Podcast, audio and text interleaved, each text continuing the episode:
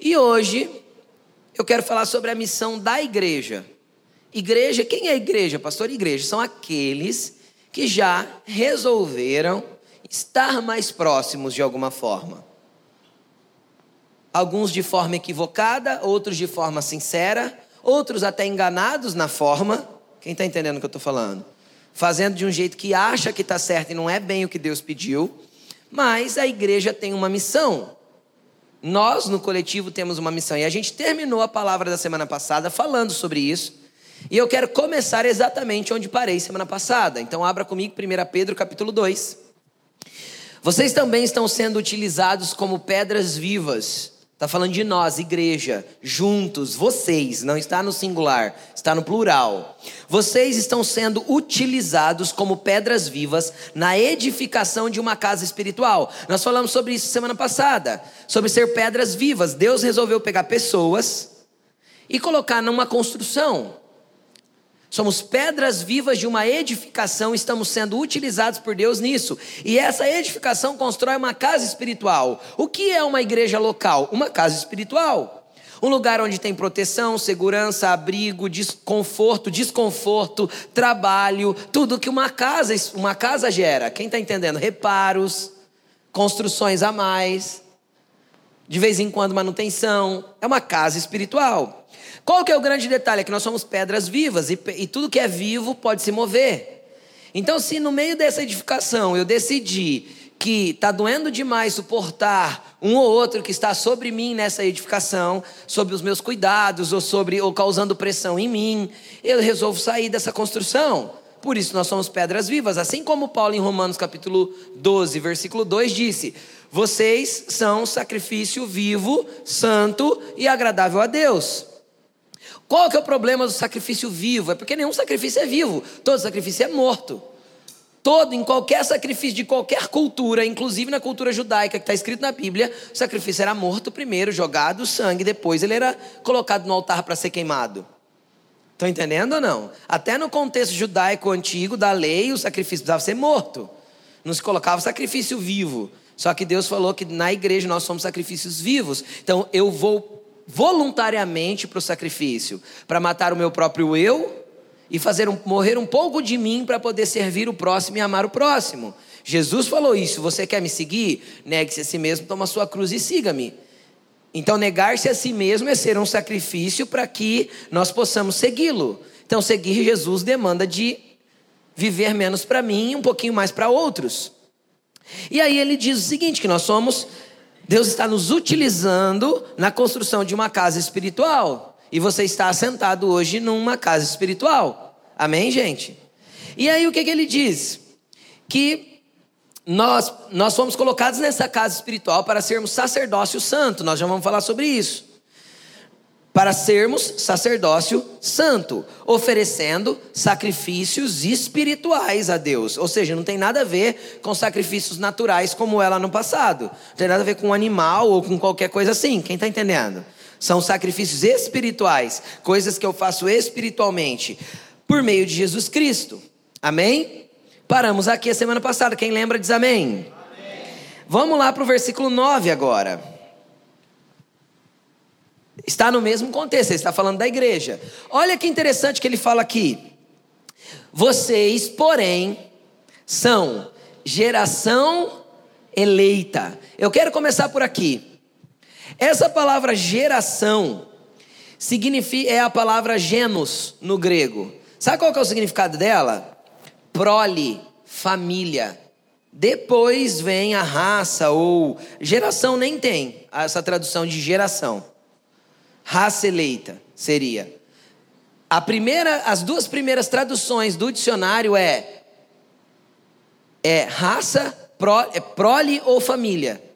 Então nós somos a família eleita e nós temos falado que a igreja é, uma, é um lugar de ser família, é uma família de fé, apesar das nossas diferenças, porque família é assim. Todo mundo tem um primo esquisito, não tem? Um tio, um tio meio doido, um, né? Não tem? Toda família não tem, né? É, tem um primo, mas ele é meio estranho. Não tem assim? Toda família não tem uns esquisitos assim no meio? É esquisito a minha ótica, ok? Ok? Às vezes eles também me acham esquisito. Quem está entendendo o que eu estou falando? Porque toda, tudo aquilo que eu determino das pessoas tem a ver com o meu ângulo de visão. Ok? Então, tudo que você vê nas pessoas, você vê pelo teu filtro.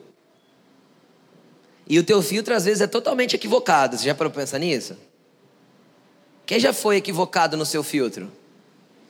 De olhar para uma pessoa, fazer um pré-julgamento, quando você a conhece, você vê que não tem nada a ver com aquilo que você pré-julgou. Né? Tanto para bem quanto para ruim, não é?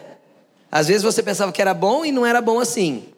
E às vezes você pensava que era ruim e quando você se aproxima é muito melhor do que você imaginou. Porque nosso filtro normalmente é equivocado. Por quê? Porque ele está distorcido pelo nosso senso de justiça própria. A nossa justiça própria estabelece parâmetros para julgar as pessoas. Então, normalmente, a gente tem dificuldade de lidar com a igreja no coletivo, com pessoas, e entender que a igreja é uma comunidade e não é um lugar. O auditório que se coloca aqui no domingo à noite para você ouvir aqui uma palestra ou uma pregação, não é a igreja.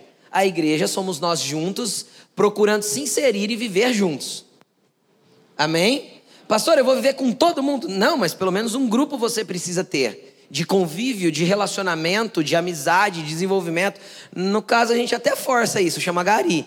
Você pode ir de terça-feira à noite para lá que, cara, a gente proporciona esse negócio. Que a gente entende que isso é imprescindível dentro do contexto da palavra de Deus.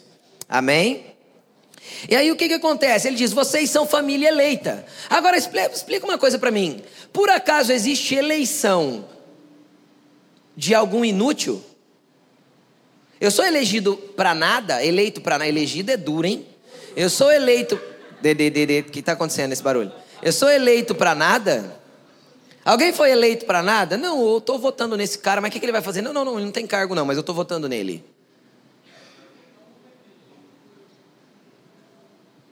Normalmente, quando o funcionário é, está num cargo, para ele não exercer nada, ele é chamado de funcionário fantasma.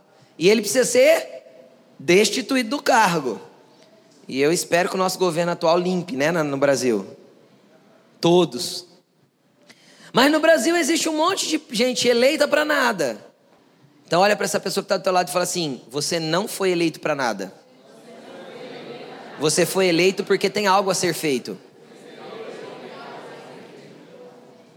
Sabe aquela coisa de, normalmente a nossa oração, se nós formos comparar a Isaías, capítulo 6, quando ele levantou as mãozinhas e disse: Senhor, eis-me aqui, envia-me a mim. A gente no nosso tempo prefere orar: Senhor, eis-me aqui, me abençoa, mas não me envia não.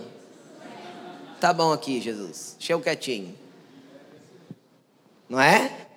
Eis-me aqui para me abençoar, mas não eis-me aqui para me enviar, para mexer comigo e me fazer funcionar. Então, primeiro, não existe família eleita sem função. Então, todos temos uma função no corpo, Todo, todos temos uma função na casa espiritual, na igreja, no coletivo. É uma família eleita pelo Senhor. Continuando, sacerdócio real. Veja bem, o que é sacerdócio? Lembra que ele falou lá em cima que nós éramos sacerdócio santo, que deveríamos apresentar sacrifícios espirituais? O que que um sacerdote fazia? Eu vou falar, eu vou falar bem a grosso modo, nós poderíamos mergulhar em sacerdócio profundamente, mas eu quero falar a grosso modo que você já vai entender pelo menos o que eu preciso transmitir. Sacerdote era aquele que pegava as causas do povo e apresentava para Deus. Profeta, falando do Velho Testamento, era aquele que pegava as causas, a, a, a voz de Deus, a direção de Deus e trazia para o povo. Essa era a diferença básica entre os dois. E isso era o grosseiro de ser um sacerdote. O sacerdote pegava a oferta de culpa, a oferta de pecado, o sacrifício anual do povo, tudo aquilo que era do povo para levar para o Senhor e falar: Senhor, Intervenha na causa do povo, perdoe eles, cure isso, transforme aquilo, ou seja, eram as causas do povo que eram apresentadas a Deus através do sacerdócio, da linhagem de Arão, sacerdócio estabelecido no deserto por Moisés. Agora veja bem, como eu sou um sacerdote real? Se a Bíblia diz que todos nós da família eleita somos sacerdotes, significa que todos nós deveríamos nos preocupar com a causa do próximo para trazer para Deus. Então, se você não se preocupa com ninguém, não se envolve na vida de ninguém, não quer ajudar ninguém, não quer estender a mão para ninguém, independente da esfera, se seja num aconselhamento, se seja para abençoar, se seja para levar uma cesta e orar com aquela família, seja para ir no hospital visitar o doente, se seja o que for, se você não se preocupa com ninguém, a tua vida é o teu umbigo, você não é sacerdote, então você não é parte da família. Porque se você foi eleito, mas catou a tua eleição e jogou no lixo, você não serve para nada na família. Entenderam? Vocês ainda estão felizes?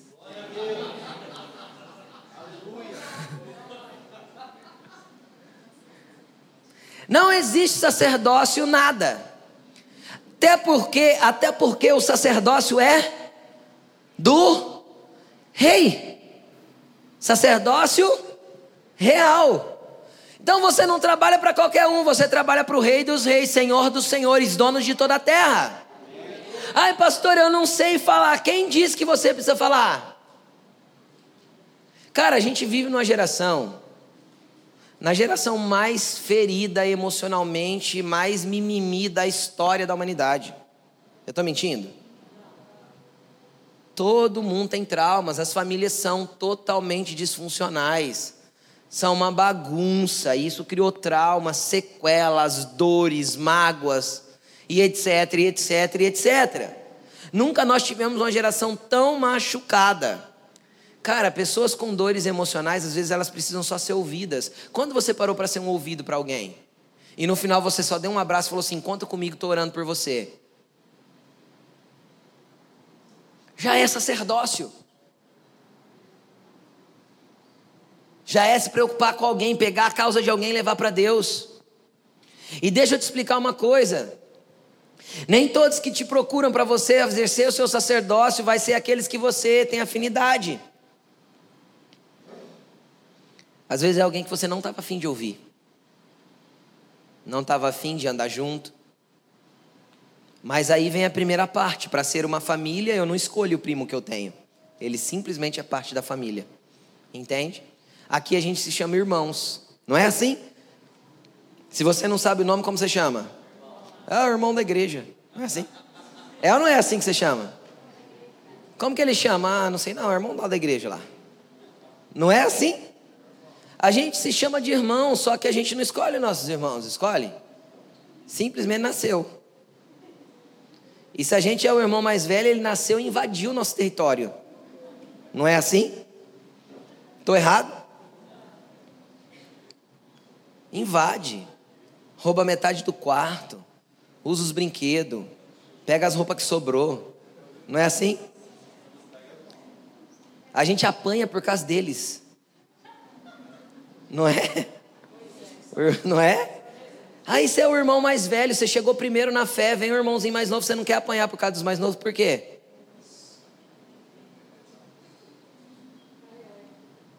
A gente não escolhe, é simplesmente alguém entrou pela porta e resolveu ser parte da família. Aí na hora a gente fica feliz, nossa, que legal que você está aqui. Aí a primeira treta que tem, a gente já quer expulsar a pessoa. Vai embora, Satanás. Não é assim? Cara, a gente é irmão. Irmão, a gente briga num dia, mas se ama no outro, não é assim?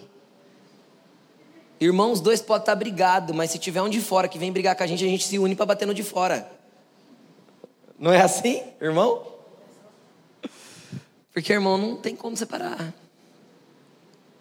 Amém, gente? Volta para cá. Então nós somos uma família eleita que temos que exercer um sacerdócio que é para o rei. Só que a gente negligencia o nosso sacerdócio, sabe por quê? Porque a gente está preocupado com a vida. Porque a gente está vivendo e no mundo da lua.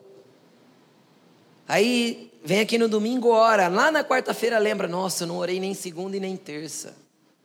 Nem lembrou de Jesus.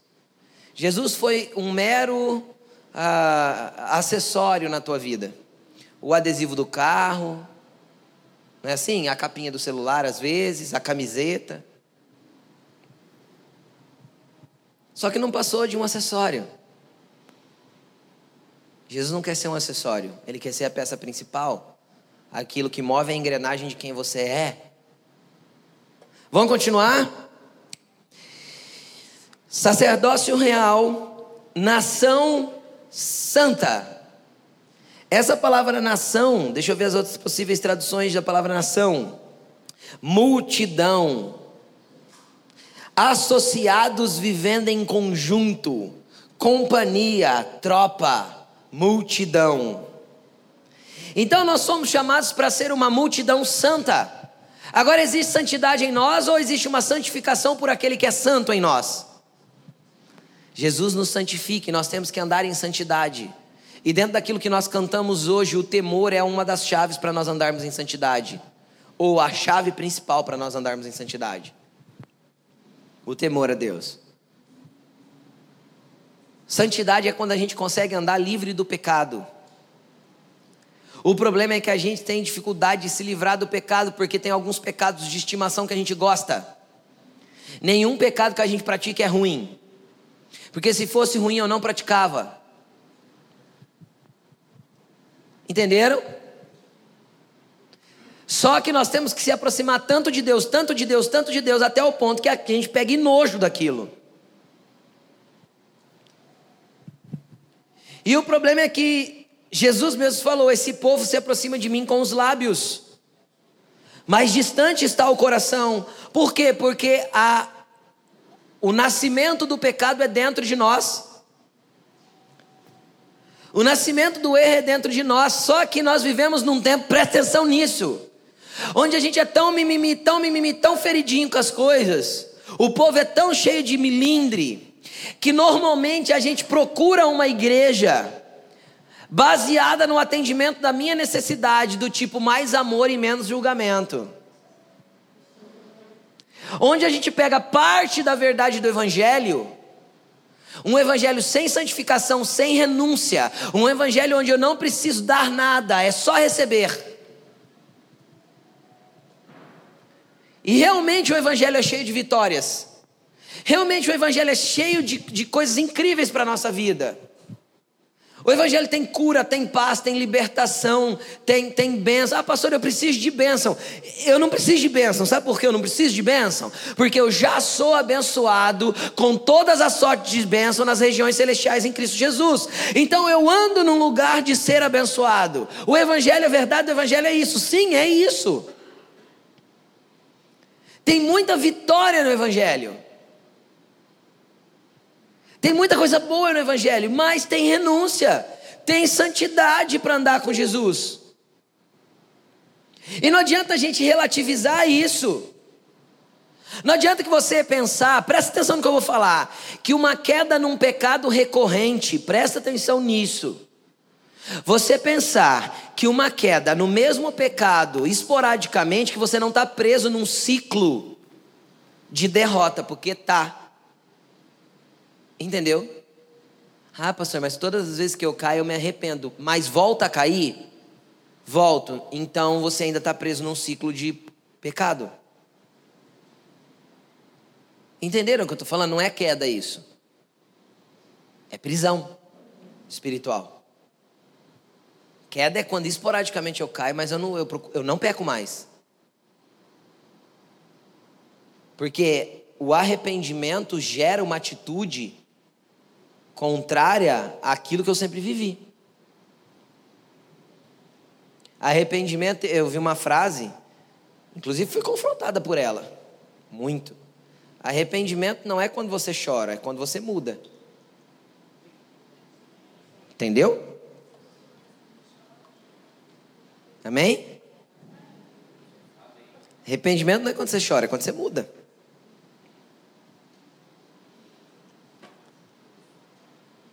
Porque no Velho Testamento, presta atenção no que eu vou falar, o arrependimento estava pautado na mudança de atitudes. E no Novo Testamento, o arrependimento está pautado na mudança de atitudes, mas com a transformação do coração. Para que eu não peque mais. Porque no Velho Testamento eu podia pecar de novo e de novo, era só levar o bichinho lá no, no, no, no, no tabernáculo, no templo, matar, derramar o sangue, pronto, estava perdoado outra vez. Só que no Novo Testamento, Jesus pega uma mulher em adultério E ele era o único que podia condená-la. Por quê? Porque ele falou assim: ó, quem não tem pecado, atire a primeira pedra. Alguém atirou? Não, porque todo mundo tinha pecado. Aí ele olhou para ela e falou assim: nem eu te condeno. Por que ele falou isso? Porque ele não tinha. Se ele não tinha pecado, ele podia condenar. Ele podia jogar a pedra. Ele falou: nem eu te condeno. Vai e não peque mais. Ponto. Uma vez perdoado, aquela moça não foi só perdoada, ela foi redimida e inocentada. Quem consegue entender? Todos aqueles que passaram por um julgamento e saíram ilesos, eles foram inocentados da culpa. Você e eu fomos inocentados da culpa do pecado quando Cristo interviu por nós. Mas quando eu sou inocentado do pecado, eu não posso cometer o crime de novo.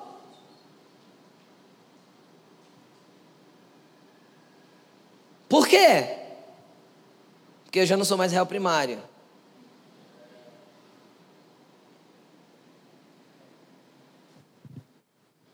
Entenderam? Queridos, é preciso que mude o nosso coração. Jesus falou que tudo que é ruim no homem parte de dentro. Todas as coisas que você faz da sua vida que sai de você que é ruim, é porque está aí dentro ainda. Então, se tem ira, se tem contenda, se tem mágoa, se tem rancor, se tem dor, se você briga, se você tem desejo por coisas ilícitas, está aí dentro. Ai, Senhor, eu não quero mais. Não, você quer. Se você não quisesse, não, não tinha como Satanás te tentar no que você não quer. Entende? Não tem como Satanás te tentar no que você não quer. Se você nunca usou droga, alguém vem com cocaína pro teu lado e fala assim, quer? O que você vai falar? Não que você não quer. Entende o que eu estou falando? Que aquilo é pff, lixo, é um negócio totalmente descartável para você. Mas quem já se gerou umas carreiras, pode ser que dá uma balançada. Quem está entendendo o que eu estou falando? Então Satanás nunca vai te tentar naquilo que você não quer. Porque senão ele seria burro, está perdendo serviço. Entende? Você acha que ele tem tempo para ficar perdendo serviço? gastando munição à toa, liberando demônio para poder ficar atormentando você naquilo que você não tem vontade nenhuma de fazer, você vai simplesmente ignorar e seguir tua vida. Então, em tudo que você é tentado é porque tem coisa aí dentro ainda, ele sabe. Ah, pastor, ele vasculha o meu ser? Não, ele analisa as tuas atitudes, a partir das tuas atitudes ele sabe que você ainda deseja.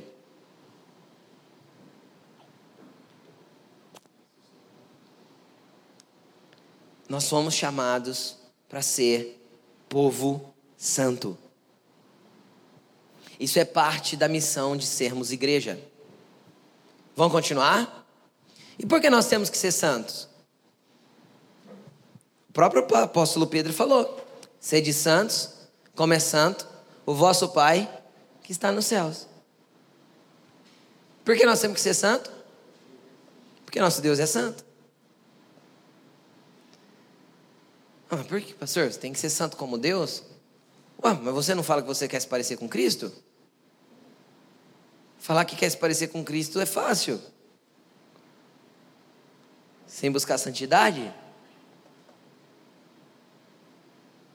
Então vamos lá, continuando. Povo exclusivo de Deus. Exclusivo. Sabe o que é exclusividade? Eu vou explicar a exclusividade de um jeito bem fácil. Vem cá, Éder, vem cá, Ana. Sobe aqui em cima comigo, ajuda eu. É muito fácil explicar a exclusividade. Exclusividade é legal de explicar. O Éder e a Ana são casados. E quando eles foram lá para o altar e fizeram os votos e tal, eles fizeram um pacto de exclusividade. Ela é só dele e ele é só dela. Não foi isso? Alguém tem algum termo de casamento diferente disso? Se tem, me procura no final, a gente precisa te orientar e orar com você. Amém? Amém? Mas vamos imaginar assim, ó. Primeiro ano de casamento dos dois. Faz tempo, né, Éder? Faz. É, 27 anos, faz. Tá? Primeiro ano de casamento dos dois, tudo muito lindo tal. E aí, é, uma noite antes deles completarem um ano de casamento, uma noite antes. A Ana chega no Éder e fala assim: ele vê ela toda produzida e fala assim: Uau, nós vamos comemorar um ano de casamento hoje? Ela fala: Não, o casamento nosso é amanhã. Aí ele fica sem entender: Mas o que você vai fazer? Ela fala assim: Não, eu vou dar uma saidinha, eu quero encontrar uns antigos amigos, uns, umas paquerinhas que eu tinha aí antes do casamento. Aí ele pega e fica bravo e fala assim: Não, você não vai fazer isso, não. Ela, fala, ela pega e fala assim: Mas, amor, você é meu predileto. Eu fiquei 364 dias com você e, ó, só com você. Um diazinho no ano. Qual que é o problema? Que egoísmo. Você não dá uma repartida comigo com outros namorados? Tudo bem, Éder? Hã? Tudo bem para você? Claro que não, né? Então pode voltar para o lugar, vai. Então, gente, aí a Bíblia diz que nós temos que ser povo exclusivo de Deus. Só que a gente vive de domingo com Deus e de segunda-feira com o capeta. Xinga, briga, arruma rolo, passa os outros para trás, faz um monte de falcatrua, não tem caráter nenhum, é uma bagunça. Ou você é exclusivo. Você entendeu? Povo exclusivo. Exclusivo não é predileto. Entendeu? Predileto eu posso ter até um, uma segunda opção. Ah, tem um predileto, mas tem o um segundo, o terceiro, o quarto. Deus não pediu para ser predileto. Ele pediu para ter exclusividade. Ele exige exclusividade. Vocês são o meu povo exclusivo. Agora veja bem, quando eu negocio a exclusividade com o pecado,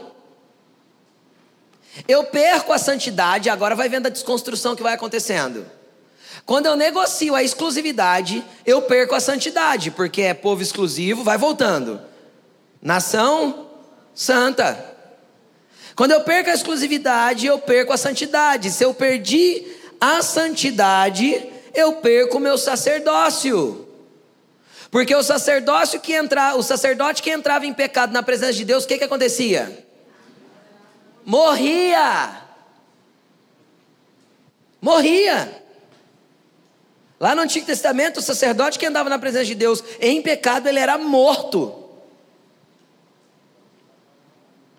Então, a partir do momento que eu perdi, negociei a exclusividade, negociei com o pecado, e eu não estou falando de tropeçar. Tropeçar é uma armadilha, que tem uma pedra e eu tropeço sem ver.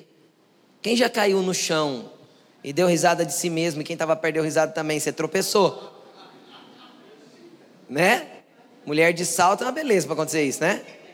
Dá aquela torcida, leva um capote e já sai levantando, se arrumando, né? Não é assim?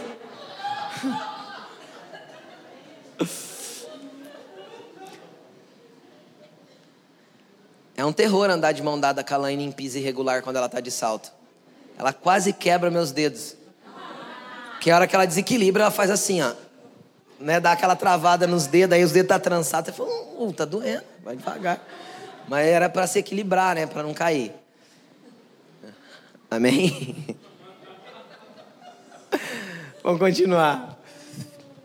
Então, pecado pode ser um tropeção desse. Sem querer, não vi, tropecei, fui ingênuo, estava sem orientação, não tinha conhecimento sobre a causa ainda. Tropecei, caí. Para isso sempre tem perdão. Agora o problema é quando você entra em negociação da exclusividade, você se arruma. Eu dei o exemplo da Ana por isso. Se maqueia, arruma o cabelo, troca de roupa, se perfuma. Entenderam? Quando você se prepara, maquina para entrar num ambiente de pecado. Isso é pecado consciente. Isso é perder a exclusividade. Se eu perco a exclusividade, eu perdi a santidade. Se eu perdi a santidade, eu perdi meu sacerdócio. Saindo do meu sacerdócio, automaticamente eu tenho dificuldade de me envolver com a família. Quem já ouviu falar da palavra desviado? Eu não gosto muito dessa palavra, não, mas já ouviu, né? Ah, o irmão está desviado. Cara, normalmente, quando a pessoa saiu da família de fé, é porque ele já perdeu tudo o resto. Porque a família é o último lugar que a gente se desconecta. A gente perdeu a exclusividade faz tempo, perdeu a santidade, perdeu o sacerdócio. O, único, último lugar que a gente vai perder é a conexão com a família de fé. A gente se afasta. Por quê? Porque a gente não quer ser confrontado. Entendeu? Não quer ser confrontado, não quer ser orientado, não quer ouvir mais aquilo que a gente sabe que já é errado e a gente continua fazendo. Então a gente se desconecta da família. Amém, gente? Vocês estão comigo? Ainda estão felizes? Aí o que, que ele fala? Para que que nós somos tudo isso? Geração eleita, sacerdócio real, nação santa, povo exclusivo. Para quê? Ele deu por quê? Está escrito. Para anunciar as grandezas daquele que vos chamou das trevas para a sua maravilhosa luz. Uau! Antes vocês sequer eram povo. Olha o que ele diz. Antes vocês nem sequer eram povo, mas agora são povo de Deus. Não tinham recebido misericórdia, mas agora receberam. Aleluia! Jesus olhou com misericórdia, me perdoou, eu não era nem povo. O que é que eu era então, pastor? Nós vamos falar sobre isso daqui a pouco. Era criatura. Mas não era povo dele. Você vai ver que tem um outro versículo, a gente vai ler e vai encaixar nisso. Não era nem povo, mas agora sou povo. Uau, aleluia, glória a Deus. Então isso é a primeira parte da missão da igreja. Hã? É? A primeira parte da missão da igreja é eu ser igreja, do contrário, não tem como eu exercer a missão. E para eu ser parte da família, o que é que eu preciso? Desses quesitos que Pedro trouxe. Então, se você ainda é o crente modernão dos nossos dias. Aquele um que está descoladão da igreja, não, eu vou na igreja de domingo, querido, deixa eu explicar. Frequentar um auditório de domingo à noite não faz você ser parte de um corpo, de uma família. Então, se você frequenta esse auditório todo domingo à noite, mas você não busca conexão com a vida orgânica, com a família de fé, então você ainda não é parte do povo da família eleita. Estão entendendo? Então, precisa se juntar. Aí tem gente pensando assim, pastor, eu não quero. Eu quero vir aqui, ouvir a palavra, ir embora para minha casa, quero servir Jesus lá em casa. Amém. Quando não der para vir, eu assisto pelo YouTube. Quero ninguém me cobrando, não quero ninguém. Não quero. Por quê? Porque, porque eu já me feri demais. Cara, deixa eu te explicar uma coisa. Quando a gente se fere com a igreja, de alguma forma, a primeira coisa que a gente faz é levantar muros de proteção ao nosso redor. Então você constrói muros para não se ferir mais. Isso é falta de perdão e falta de entendimento. Lei isca de Satanás. É falta de perdão, então você cria um muro ao teu redor para se proteger primeiro. Mas deixa eu te explicar uma coisa. Esse muro de proteção que você criou a longo prazo não é muito a longo prazo, logo em breve, de proteção, ele passará, a, ele passará a ser um muro de prisão. Você vai ficar preso dentro do próprio ciclo que você fechou para não se machucar mais. E aquilo se tornou uma cadeia para você. E tem um monte de gente presa em cadeia dizendo: Não, eu vou servir Jesus lá em casa porque eu não preciso de igreja para ser evangélico. Querido, sabe por que você precisa de igreja? Eu já te expliquei isso mil vezes. Porque Deus só fala no coletivo. Não existe eu igreja, existe nós igreja. Não existe eu noiva, existe nós noiva do Cordeiro. Aqui é tudo no coletivo. É povo, é nação, é família, é juntos, não tem separado. E a Bíblia nunca trata separado. Jesus nunca tratou separado, é tudo junto. Porque essa era a ideia de Jesus, porque junto a gente se aperfeiçoa. Cresce, se desenvolve. Amém, gente? E aí, quando a gente entende que a gente precisa ter uma família e precisa começar a exercer o nosso sacerdócio, se preocupar com pessoas, pastor, minha dor é tão grande, como eu vou ajudar alguém?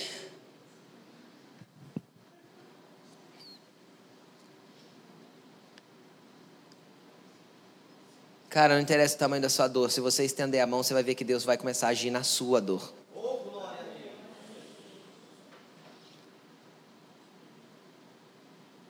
Esse ano, um ano e pouco atrás, um, sei lá, um tempo atrás aí, acho que o ano de 2018, eu liguei um sábado à noite para o meu pastor, chorando, pedindo auxílio em algumas coisas. E eu falei para ele que eu não tinha condições. Eu falei assim: amanhã de manhã eu duro que amanhã de manhã sou eu que prego. Eu não tenho condições de pregar amanhã cedo. Sabe o que ele me respondeu? Falou: É isso mesmo, Rodrigo. Agora está na hora de separar o homem dos meninos. Vira homem espiritual. Você vai lá e você vai derramar porque você carrega algo. Você vai lá e vai dar. Não interessa o que está passando no teu coração. Engole o choro. Serve as pessoas. Ama elas. Derrama. E enquanto você faz isso, Deus trabalha para a tua dor. Não tem como não ser sacerdote. A minha dor não me exime do sacerdócio. Estão entendendo ou não? Não está escrito aqui, ó. Vocês são um povo, é, geração eleita. E quem está bem emocionalmente, sacerdócio real. É isso que está escrito? Você é sacerdote, isso não te, não te exime do seu sacerdócio. Amém, gente? Amém. Então olha para essa pessoa linda que está do teu lado e fala assim, não foge, não foge mais não, fala para ele.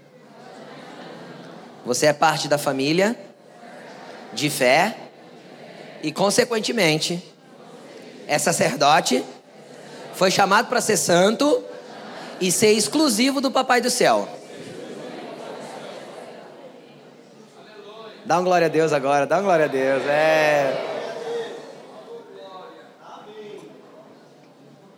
Isso é o começo da missão da igreja. Agora, entendendo isso, a gente pode dar o próximo passo. Vamos lá para Mateus 28, 18.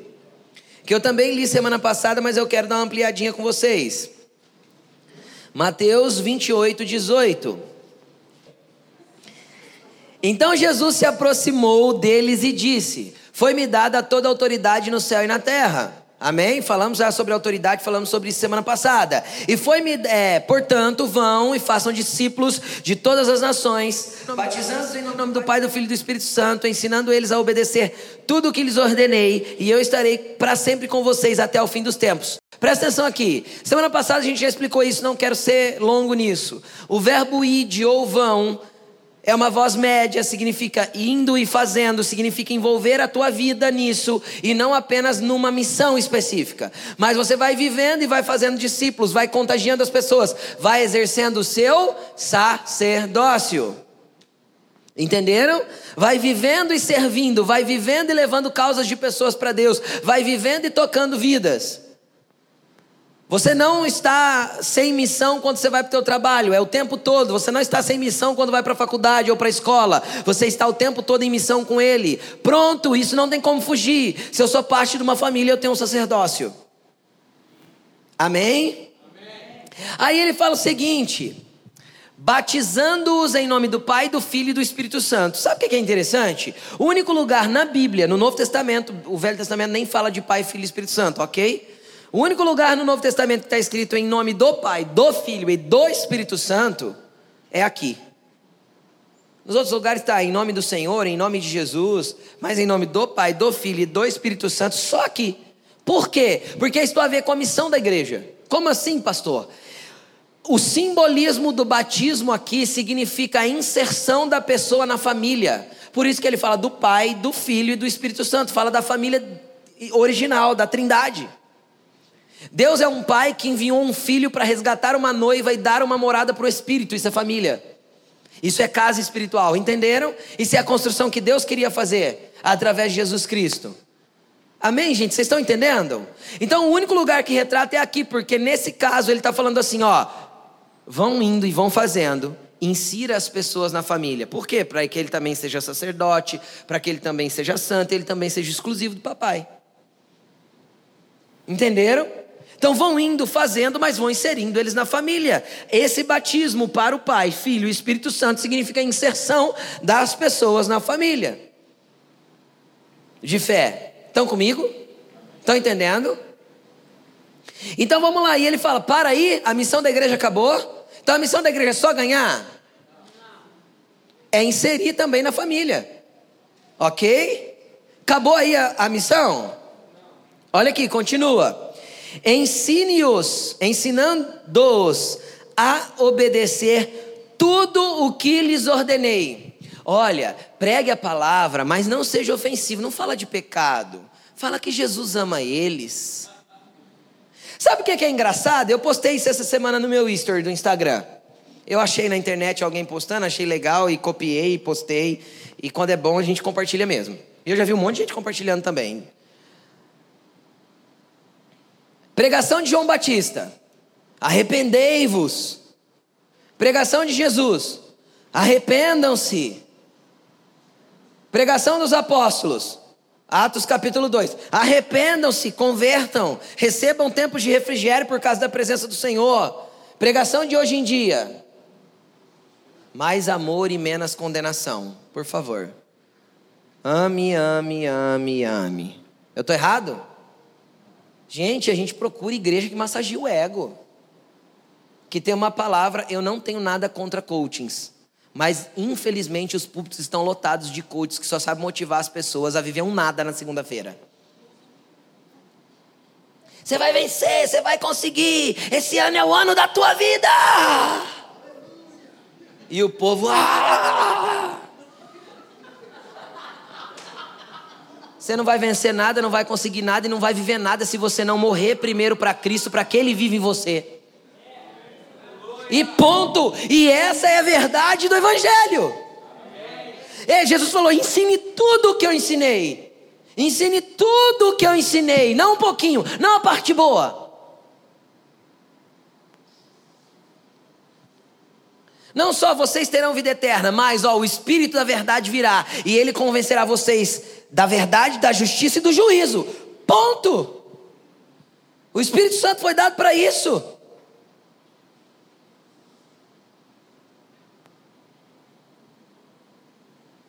Só que a gente quer o Espírito Santo só para sentir um. Uh, não é? Tem que sentir um repiozinho, friozinho, dar uma chacoalhadinha. Não é? Ai, eu fui lá, mas tem uma presença do Espírito. Ó. Querido, se você for num show romântico cantar uma canção melódica que toca o teu coração, você vai sentir o mesmo arrepio. Porque é mais emoção do que toque do Espírito Santo, porque o Espírito Santo tem que entrar dentro e ó, quebrar tudo. Sabe por quê? Porque ninguém consegue construir num terreno onde está cheio de entulho ou cheio de construções antigas. A gente levou, durante a nossa vida, nós fomos marcados, construídos, traumatizados com um monte de coisa ruim. A gente não quer abrir mão para deixar o Espírito Santo passar a máquina lá e arrancar tudo. Não, Jesus, constrói uma parede nova aqui, deixa essa velha aí. Não é assim que a gente quer? Não, não mexe nessa parte aí não. Não, Jesus, eu quero viver amanhã do mesmo jeito que eu sempre vivi, fazendo as mesmas porcaria. Mas eu quero que o Senhor me abençoe. Ah, abençoa eu, Jesus. Pastor, mas Jesus abençoa. Já viu um monte de gente abençoada que dá até testemunho. Até testemunho. Quem já viu? Uhum. A Bíblia diz que o Senhor faz nascer o sol sobre os justos e os injustos. Agora deixa eu te explicar uma coisa. Vai chegar um dia que ele colocará os justos à sua direita e os injustos à sua esquerda. Vai chegar um dia que ele vai separar os bodes das ovelhas, o joio do trigo. E ele não falou que isso não ia acontecer. Ele não falou, eu vou recolher todo mundo no meu celeiro. Falou? Ele prometeu só paz aqui na terra? Não, ele falou: no mundo vocês terão aflições. E paz, que excede todo o entendimento. Paz nos dias que o mundo cai ao redor, você está seguro nele. Quem já experimentou dessa paz? Já. Essa paz existe. Está nele. Pastor, eu vou viver isso? Claro que vai. Mas não só isso. Porque tem dia que a vida dá umas açoitadas na gente, ou não? Ou quem nunca foi açoitado pela vida aí, atira a primeira pedra. Não é assim? Cara, Jesus deixou tudo falado, só que a gente ensina meias verdades. Ensina meias verdades. E ele está falando assim: ó, é parte da missão da igreja. Ganhe as pessoas, toque nelas, seja um sacerdote, sirva elas, traga causas delas para mim, insira elas na família. mas ensine elas a guardar todas as coisas, todas as coisas e obedecer todas as coisas, como eu ordenei. Ah, pastor, a lei já acabou. Sim, a lei de Moisés acabou em Jesus, se cumpriu nele. Mas a partir de Jesus nasceu a lei de Cristo. Ué, pastor, isso existe? Aham. Uhum. Jesus dizia: está escrito, eu, porém, vos digo. O que, que isso significa? Ele estava remodelando os mandamentos para que nós usássemos, é, seguíssemos esses mandamentos e obedecêssemos esses mandamentos. Então tem um monte de mandamento na Bíblia que você precisa saber. E eu já falei bastante sobre isso semana passada. Que ninguém será inocente diante de Deus, sendo que você tem acesso à palavra dele. Amém? E aí o que ele promete? Vocês estão cumprindo a missão da igreja? Vocês estarão, eu estarei com vocês todos os dias. Só nos dias bons ele vai estar com a gente? E no dia mau? Uhum. E normalmente no dia mau é que ele vai se mostrar mais presente. Quem já sentiu ele no dia mau aí? Sustentando, amparando, te dando colo. Amém, gente? Amém, Amém gente? Amém. Vamos para o próximo versículo para a gente finalizar. Marcos 16, 15. Nós estamos falando sobre a missão da igreja.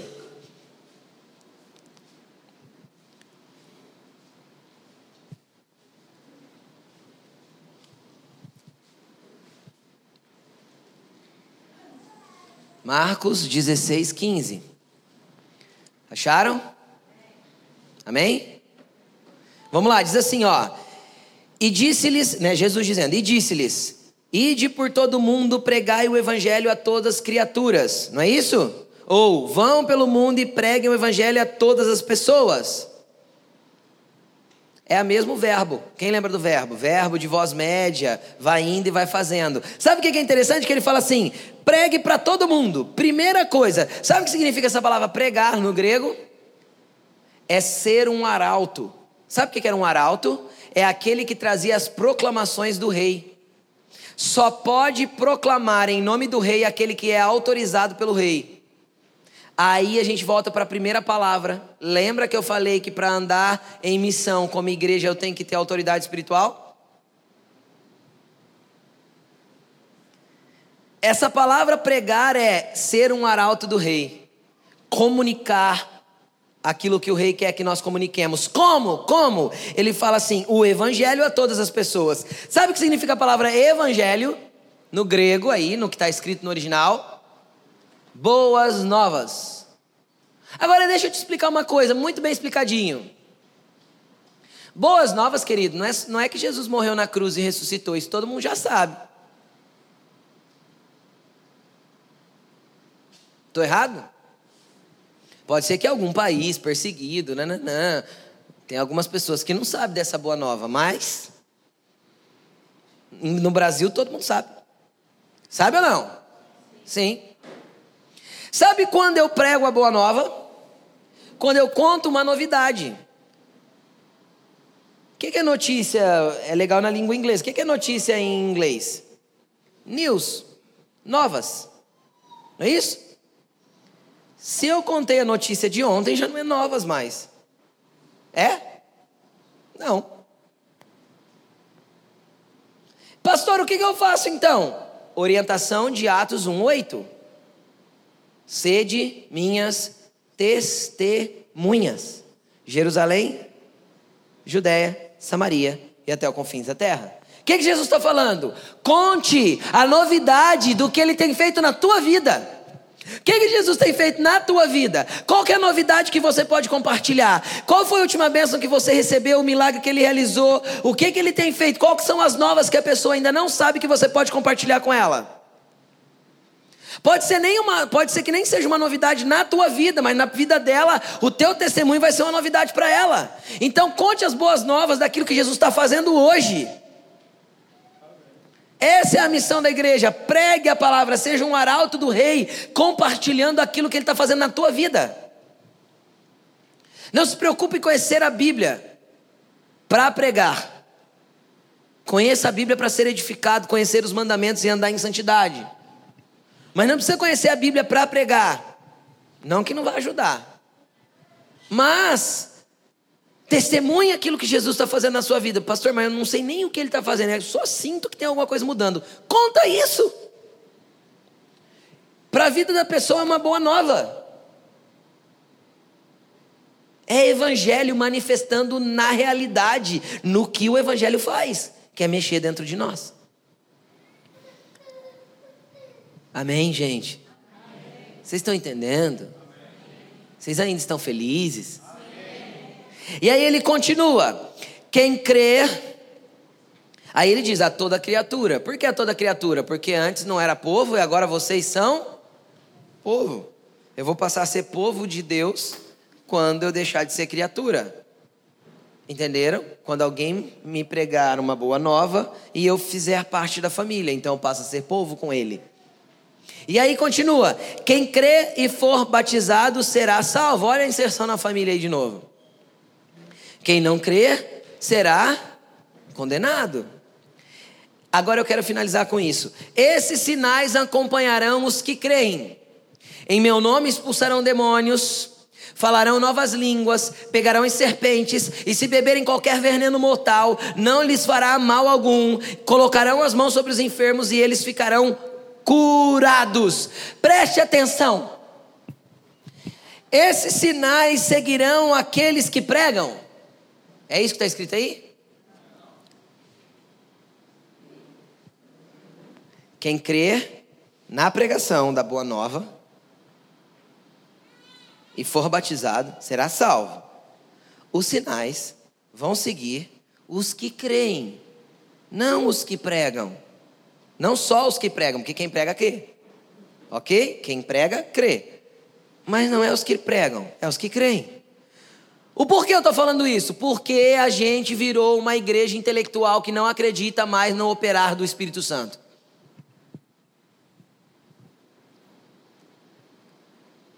A gente no nosso sacerdócio não consegue pôr a mão em ninguém e acreditar que ele vai ser curado.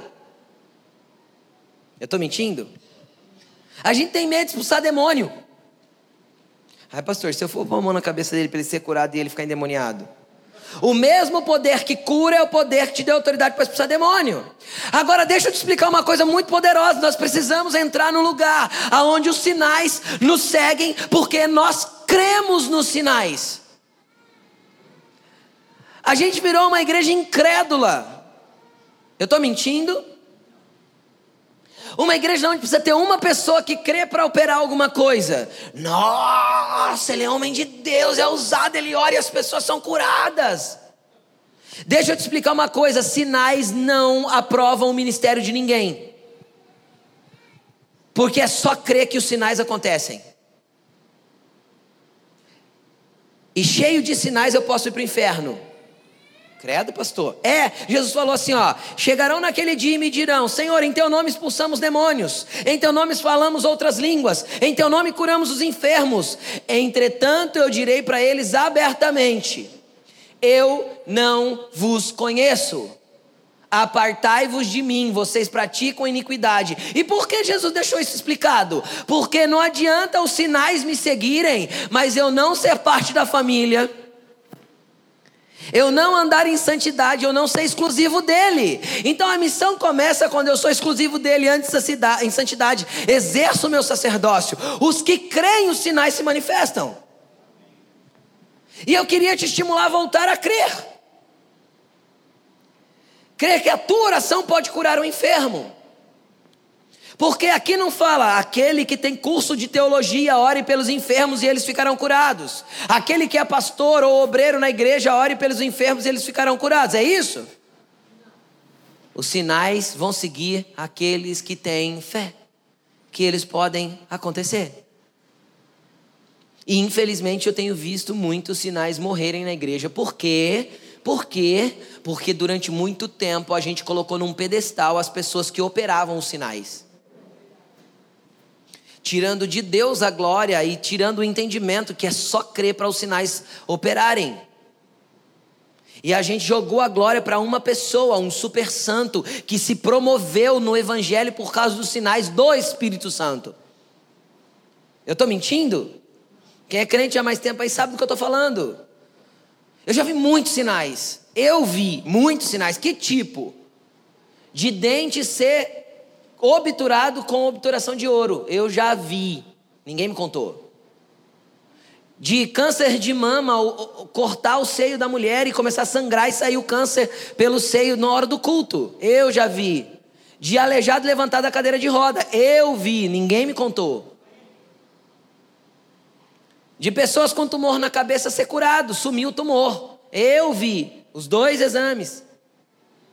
Eu não estou falando de coisas que me contaram, estou falando de coisas que eu vi, presenciei, vivi, porque a gente acreditava muito mais nos sinais.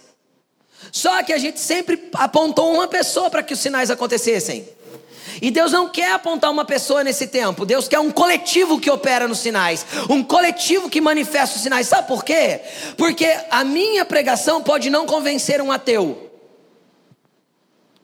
Mas se eu chegar nele e falar assim, deixa eu orar por você que você vai ser curado. E normalmente ateu vai desafiar, né? Ele vai falar assim, ora aí, Deus não existe mesmo.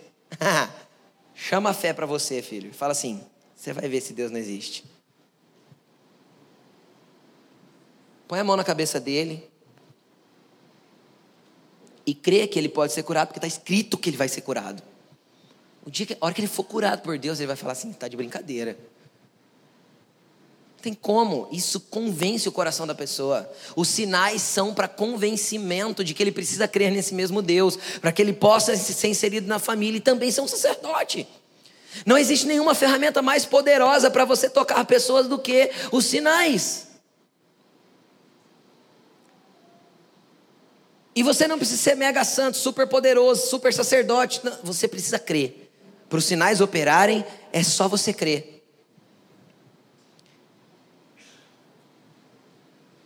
Aí os outros reclamam de perde de dor de cabeça, perde. Vá, gente, é assim. Eu, até eu faço isso. Tô com dor de cabeça. Eu tenho Nesaldina. Tô. É ou não é assim que a gente age? Ai, tô com dor aqui, eu tenho Dorflex. Tô. Tô mentindo, gente? Porque a gente parou de acreditar. Porque o que os homens criaram para nós é melhor do que o que Deus criou. Porque a gente se acostumou com a vidinha rasa. Na operação do poder de Deus. O poder de Deus é real. Continua curando. O que eu não posso é transferir para mim esse poder e aí pôr uma fila aqui e eu orar por 150 pessoas. Porque Jesus falou que isso era no coletivo. Jesus não deu isso para uma pessoa. Não está escrito, aquele que for e pregar, os sinais vão seguir ele. Não, aquele que crê, o sinal vai seguir. Tudo isso é missão da igreja. Operar sinais, missão da igreja. Pregar, missão da igreja. Compartilhar, missão da igreja. Inserir na família, missão da igreja. Ensinar, missão da igreja. Isso é a missão que a igreja tem. Nós, povo, nação, escolhido, exclusivo de Deus, povo que está andando com Ele lutando para ser santo. É o que nós temos que fazer.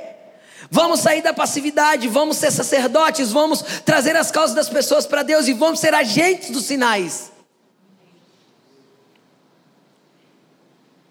Mas, pastor, se eu oferecer, se oferecer a oração e Deus não curar. Pera, pera, pera, qual que é o mandamento? Coloque as mãos sobre os enfermos e eles ficarão. Qual que é o teu papel dentro desse, desse, desse mandamento? Colocar a mão e crer. E crer é não duvidar. Crer não é será. Porque fé é a certeza daquilo que eu espero e a prova daquilo que eu ainda não vejo. Essa é a definição de fé bíblica. Amém? Aí eu tenho um último versículo para compartilhar com você, que a Bíblia diz assim: que os tímidos não herdarão o reino dos céus.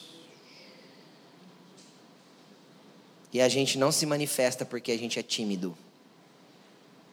E é justamente sobre isso que nós vamos falar semana que vem, sobre reino dos céus.